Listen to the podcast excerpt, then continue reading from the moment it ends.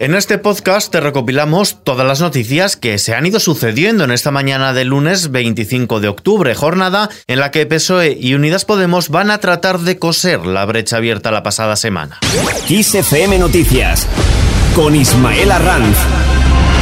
Los socios del gobierno de coalición se reúnen en la mesa de seguimiento del pacto de gobierno para intentar reconducir la situación después de la crisis abierta por la reforma laboral y la reacción airada de Podemos a la inhabilitación de su ya exdiputado Alberto Rodríguez. El gran motivo de discusión ahora es cómo será la negociación con los agentes sociales y económicos en la recta final para derogar la reforma laboral y también quién llevará a partir de ahora la voz cantante después de que la ministra de Economía, Nadia Calviño, entre en la mesa de negociación y por rango, como vicepresidenta primera, tendría que liderar las negociaciones en detrimento de la vicepresidenta segunda y ministra de Trabajo, Yolanda Díaz. El compromiso con Bruselas es que este asunto esté resuelto el 31 de diciembre. Por otro lado, el otro tema de tensión, la retirada del escaño de Alberto Rodríguez, el ya exdiputado de Podemos, finalmente no presentará querella contra la presidenta del Congreso, Meritxell Batet, tras la retirada de su acta de diputado, pero sí que recurrirá su condena para recuperar el escaño. La nueva línea de defensa se centrará, por tanto, en acciones jurídicas encaminadas para intentar recurrir su condena y recuperar su escaño. En La Palma, lejos de remitir, el volcán alcanza su quinta semana de erupción, lo hace a plena potencia, así suena en estos momentos.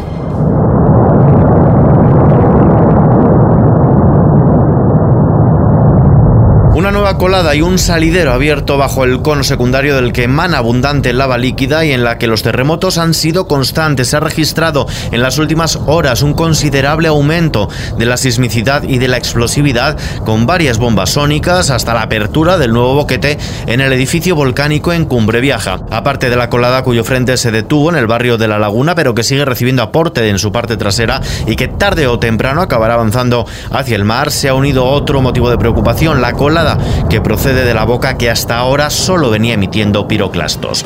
Cambiamos de asunto, la ley de vivienda se aprobará mañana, así lo anunciaba el presidente del gobierno. Escuchamos a Pedro Sánchez. Vamos a aprobar la primera ley de vivienda de la historia de la democracia. La primera ley de vivienda de la historia de nuestra democracia. Para lograr lo siguiente, convertir un derecho que está en la Constitución en un verdadero derecho para nuestros jóvenes y para aquellas personas que hoy se sienten excluidos de la compra o el alquiler de una vivienda. Es decir, dejar de concebir la vivienda como lo que es ahora mismo para muchísima gente, un problema, y que sea realmente un derecho para el conjunto de la ciudadanía y sobre todo para aquellos que más lo necesitan, que son la gente joven. La futura ley estatal de vivienda que se aprobará este martes en el Consejo de Ministros limitará la declaración de zona tensionada a un periodo de tres años con posibilidad de prorrogarse de forma anual si persisten las condiciones que fundamentaron esta consideración. Por otro lado, el presidente del Gobierno, Pedro Sánchez, ha anunciado que el Consejo de Ministros aprobará mañana mismo nuevas medidas para afrontar la subida del precio de la luz. Le escuchamos.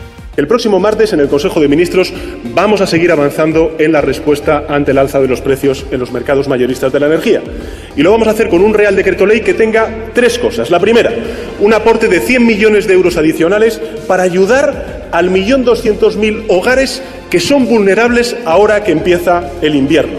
100 millones de euros adicionales para proteger a los hogares vulnerables en nuestro país ahora que empieza el invierno. Además, con este decreto ley se prevé ayudar a las industrias y a las empresas a proteger su contrato ante el alza de los precios de la energía. En la lucha contra el coronavirus, mientras tanto, a partir de este lunes, las comunidades podrán empezar a administrar la dosis de refuerzo a los mayores de 70 años. Algunas no han concretado fechas, otras aprovecharán la campaña de la gripe para dar los dos pinchazos a la vez y otras optarán por separarlos.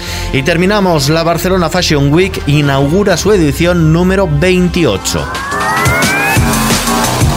Lo hace con un formato digital a través de la 080 TV, una web desde la que el público podrá seguir hasta el 28 de octubre esta pasarela de moda impulsada por la Generalitat a través del Consorcio de Comercio, Artesanía y Moda.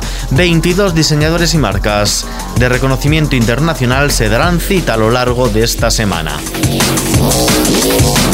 Hasta aquí este repaso a las noticias de la mañana. La información continúa puntual en los boletines horarios de Kiss FM. Hasta mañana.